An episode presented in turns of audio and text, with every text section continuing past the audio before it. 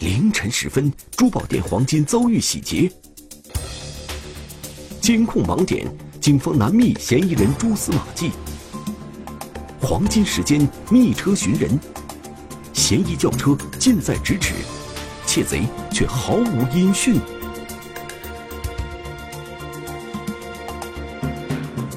追捕黑衣人，天网栏目即将播出。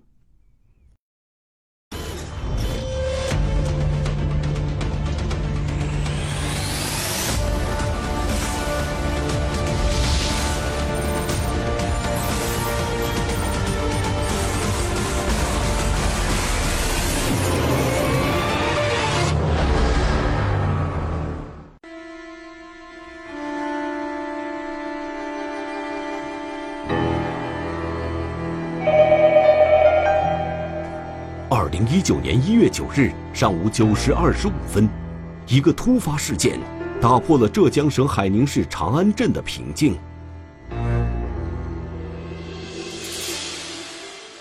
长安派出所综合指挥室啊，接到这啊一名男子的这个电话报警，说其位于长安镇啊城市广场这个一楼的这个珠宝店内的两个柜台被人家这个洗劫一空。大概有六十多个这个金器，呃，被盗，整个涉案的价值呢，大概有五十多万。仅仅五分钟，民警到达案发现场，看到被盗珠宝店外面的网状卷帘门右下角被剪开了一个窟窿。分析剪断的痕迹，切口像是液压断线钳等专业工具留下的，看来嫌疑人是有备而来的。珠宝店内原本摆放贵重金器的两个柜台玻璃有被撬碎、撬裂的痕迹，柜台内黄金饰品不翼而飞。珠宝店店员告诉民警，前一天晚上下班时，他们将店内卫生打扫干净，柜台和卷帘门都锁得好好的。今早上班发现门被剪出来一个大洞，两个柜台里面贵重的黄金手镯吊坠不见了。经过盘点，珠宝店被盗了五十八件手镯和十二件吊坠，总计达七十件金器。跟他们合作的时候，他们跟我说，这商场的保各项保安工作都做到位了，包括巡逻，二十四小时不间断巡逻。那我讲这个安全方面应该没有没有问题了。如果商场二十四小时有保安巡逻，窃案发生时。值班保安为何没有察觉？保安称，他们晚上每隔一小时巡逻一次，但商场面积较大，巡逻一次大概用时四十分钟。民警怀疑，盗贼是利用保安巡逻的时间差实施了盗窃。金店自身的这个防范也不是很到位，完了那个卷帘门呢又是网状的。啊，这个空心管这种网状的一个卷帘门，啊，随便剪一下，这个管子就断掉了。长安派出所和联航刑侦队民警立刻对现场进行勘查，同时组织民警调取监控，寻找嫌疑人的蛛丝马迹。九时四十七分，民警在现场地面上发现了一枚足迹。从这个脚印的长度啊，还有这个这个脚印的这个走的这个幅度来看，应该这个人的啊身高大概在一米六到一米七之间啊啊，应该是一名男性啊。为获取更多的有效信息，联航刑侦队调集了更多精干技术力量，对珠宝店再次进行细致勘查。这时。负责勘察商场四个通道的民警有了发现，平时封闭的北门被破坏了。啊，商场的这个，呃，东门、西门和南门，整个门都是上锁，都是完好的。那北门的这个 U 型锁被人为的啊剪坏了。民警怀疑，嫌疑人极有可能是从这里进入商场的。这里是一个这个广场的比较偏僻的一个门，啊，周围晚晚上人员和灯光都比较少。民警立刻查看商场内部监控，只见二时十八分左右，原本锁着的商场北门被悄悄推开了，随后，一个黑影潜入商场，将一把剪断的 U 型锁丢弃在墙边。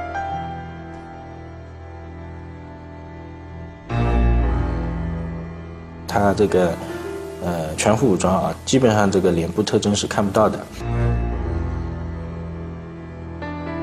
两分钟后，嫌疑人手里拎着双肩背包，蹑手蹑脚走到珠宝店门前。他就是站在这个金店的卷帘门旁边，然后呢，在旁边看来看去啊，观察看看有没有人。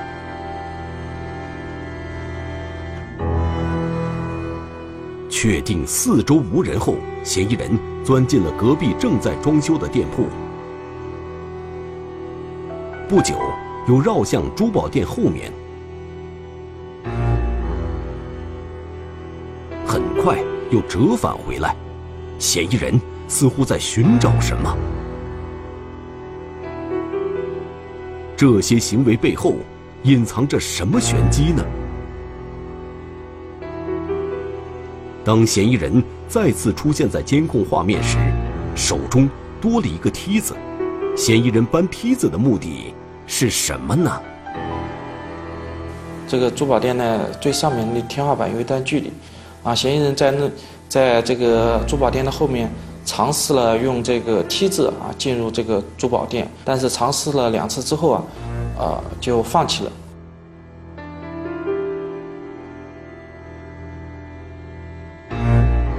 很快，嫌疑人又回到珠宝店门前，取出自己携带的工具，蹲下来，小心翼翼地忙碌起来。看来，他是想把卷帘门剪开。珠宝店墙壁上方有足够的空间可以爬进去，嫌疑人为何要放弃翻墙而入呢？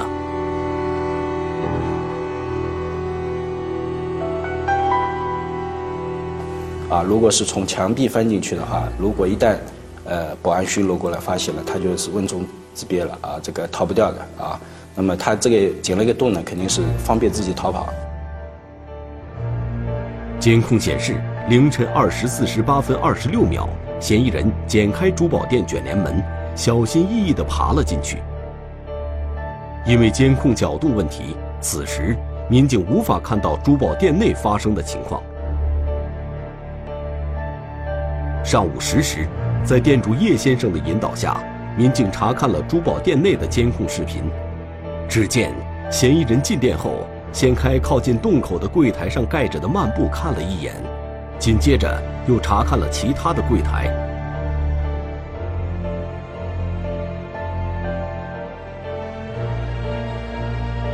啊，观察了一下之后呢，他马上又爬出去，啊，爬出去之后呢，呃。从他自己的包里又拿了一把工具进来啊，应该从视频上看，一般是一把起子之类的东西啊，呃，应该是用来撬这个柜台的。大概十分钟左右，嫌疑人撬开了两个柜台，盗走柜台内值钱的全部金器。由此看来，嫌疑人对珠宝店物品的摆放非常了解。结合着视频里嫌疑人的体貌特征。民警询问了店主叶先生。我第一时间想以为是他们经手知道是商场内部的，后来其实我想错了，就通过监控是外外部人员。他就掀开了一个靠近这个，呃，这个这个收银台的这个柜台，还有一个是靠近店门口的。从这个这个情况呢，我们这个侦查员判断，这个人呢之前应该也是踩过点的。凌晨三时零一分，盗窃得手后，嫌疑人又从原先进入商场的北门逃离了现场，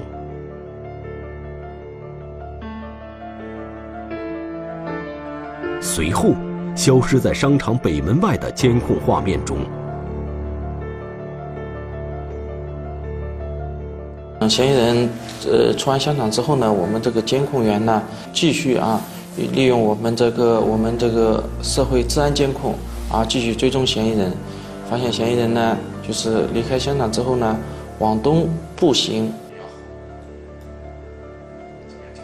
为了不遗漏有效信息，派出所安排数名民警同时查看商场四周的社会监控，查找嫌疑人踪迹。当追踪到距离商场东面六百多米的一个监控探头时，民警发现三时十二分左右嫌疑人出现，但随后向右拐进了监控盲区。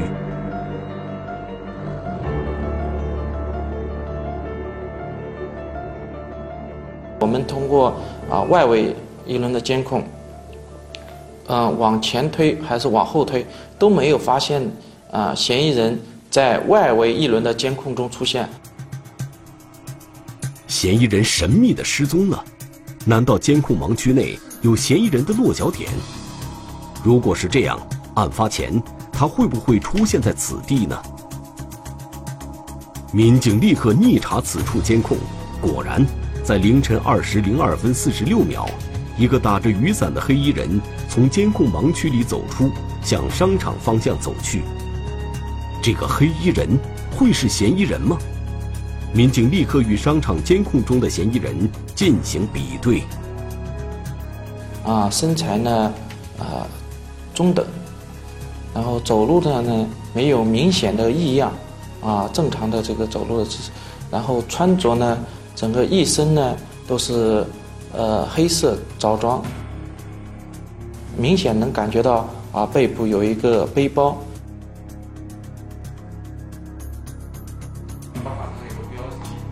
经过反复比对，民警确认两次出现在监控盲区外的人就是嫌疑人。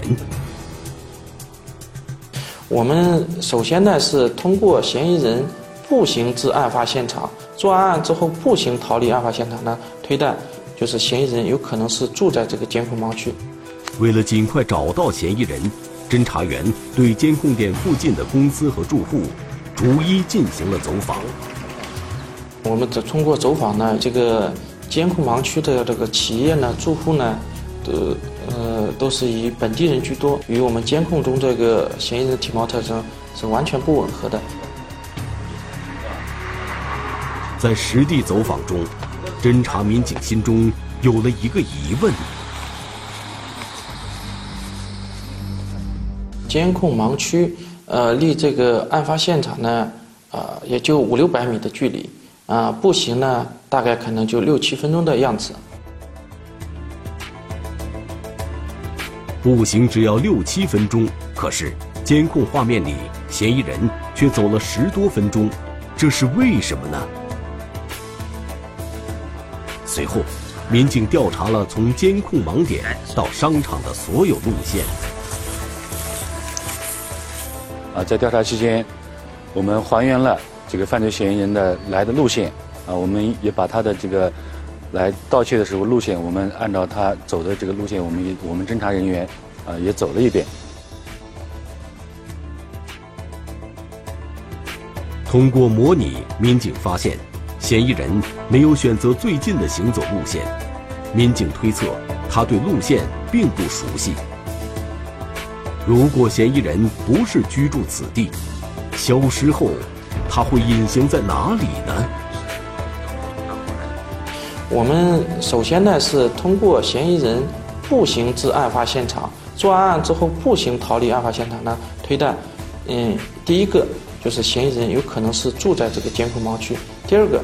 嫌疑人可能就是有交通工具到达之后呢，然后步行去的。通过摸排，警方已经排除嫌疑人居住在监控盲区附近，嫌疑人有交通工具的可能性大大上升。警方立刻调整侦查方向，密车寻人，对案发前后途经和进入监控盲区的所有车辆轨迹仔细排查。城市广场，民警经过细致筛查，发现凌晨一时五十七分四十六秒，一辆白色轿车途经监控盲区后，就再也查询不到后续的轨迹了。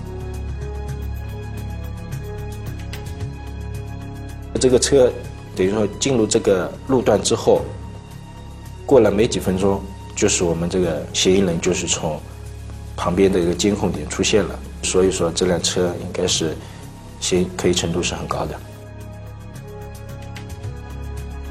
但是，为何案发后嫌疑人走进消失点，白色轿车却没有出来呢？按照我们习惯的思维呢，就是嫌疑人作案之后应该马上就要逃离。因为你看，这是那个人是吧？嗯，通过继续查看视频，民警有了发现：嫌疑人进入消失点五十分钟后，一辆白色轿车驶了出来。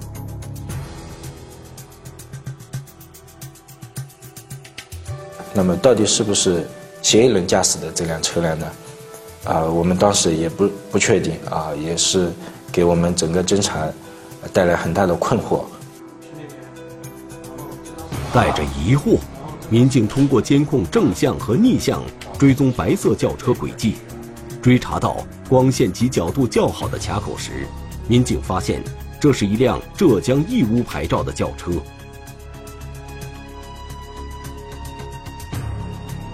并且这辆车早晨六点已经驶向义乌。凌晨到达我们长安，有凌晨有驶离这个地方，而且当时这个监控消失的盲区附近啊没有酒店，综合判断啊这辆车呢是嫌疑车的可能性还是很大的。上午十一时，警方通过查询车牌号，获悉这辆车隶属于义乌市一家汽车租赁公司。这家租车公司与盗窃黄金的嫌疑人有没有关联呢？警方无法预判。我们通过视频侦查呢，发现这个一个呢，这辆车前几天也是多次到过我们长安这这个商场。一月七号的中午和一月八号的凌晨啊，都来过我们这个案发的一个商场。民警马上回放了这两个时间段商场附近的监控。一月七号中午，这个监控呢，车辆呢下，呃，下来一个驾驶员呢是一名男性，跟我们案发当天监控发现的嫌疑人的体貌特征还是比较像的，啊，那么但是呢，我们也是没有办法来确定，因为案发时嫌疑人还是这个没有露脸。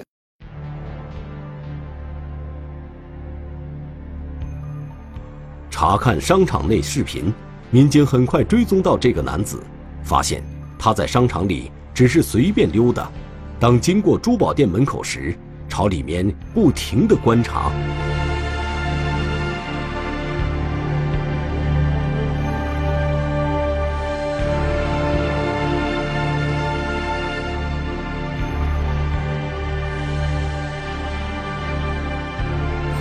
在一月八号凌晨的监控中，一个模糊的身影围绕商场转了一圈。这个模糊的身影，会是嫌疑人吗？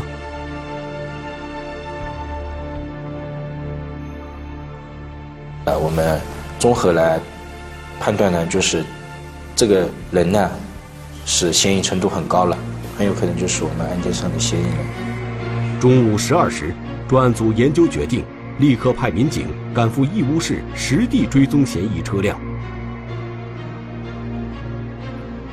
下午十四时许，追捕组民警抵达义乌市，找到了那家租车公司。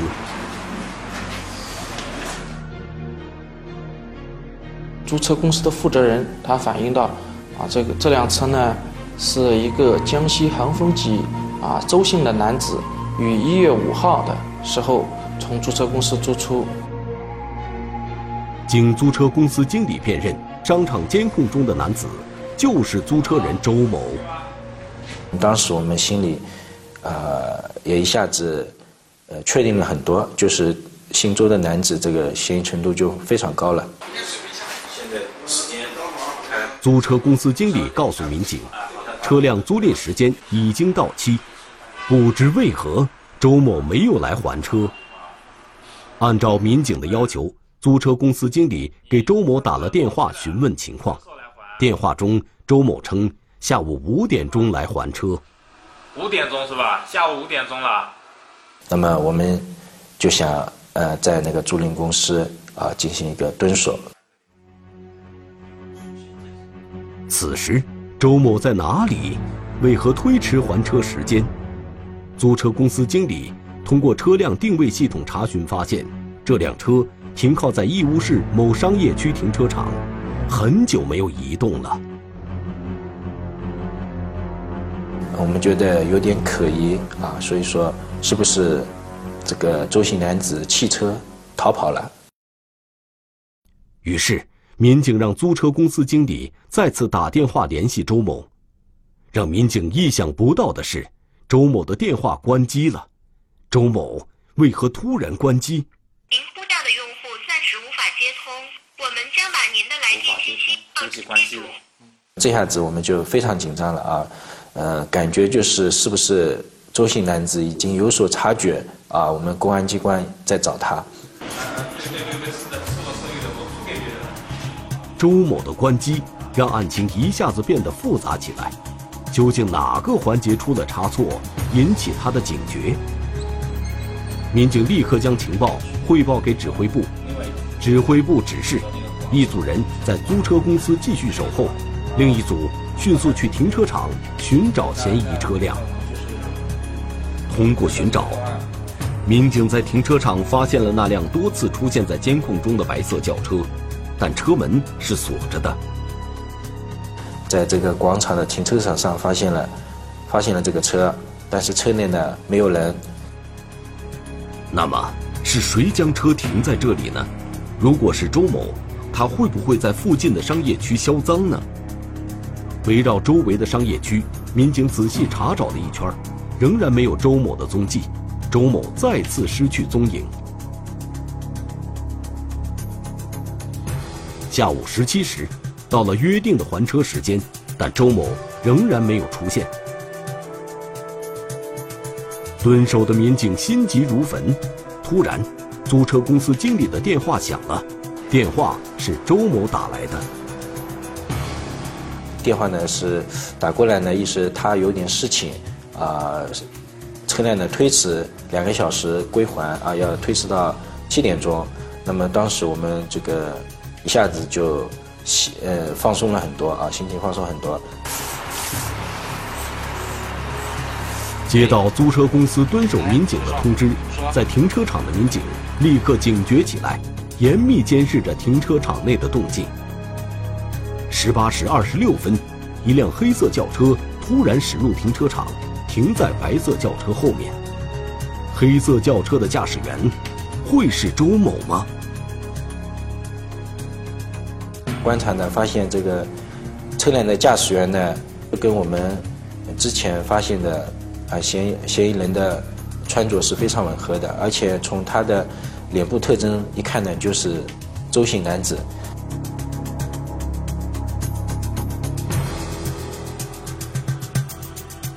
周某下车之后，快速走向白色轿车，同时按了一下手中的钥匙，白色轿车的门锁自动打开了。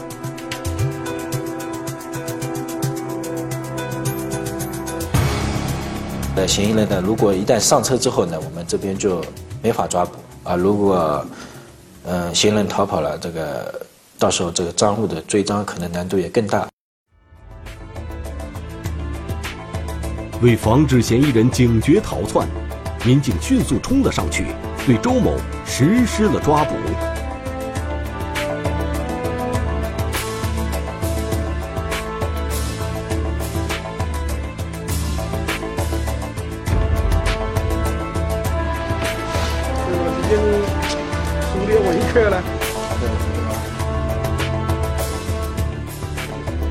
通过审讯，周某交代了作案动机。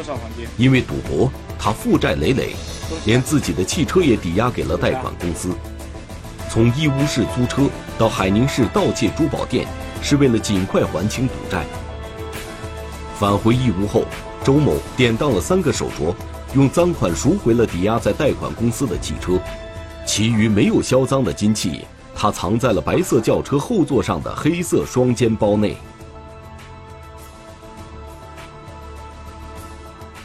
他呢，为什么来选择来海海宁长安呢？因为这边，呃，一个呢是他之前来过，比较熟悉啊。他就是从浙江义乌租赁了一辆汽车，然后，呃，开到我们这边浙江海宁啊，然后在这边就是寻找一个作案的目标啊。我们这个商场的经典啊，包括我们商场的整个防范啊比较松懈啊，所以说他就选择了在我们长安这家金店进行作案。这起案件发生的诱因，除了嫌疑人觊觎他人财物的贪婪之心，商场及珠宝店防范松懈也是重要原因。警方提醒，无论是家庭还是单位，必须提高防盗意识，贵重物品保管好，不给盗贼可乘之机。重点场所要落实好人防、物防、技防措施。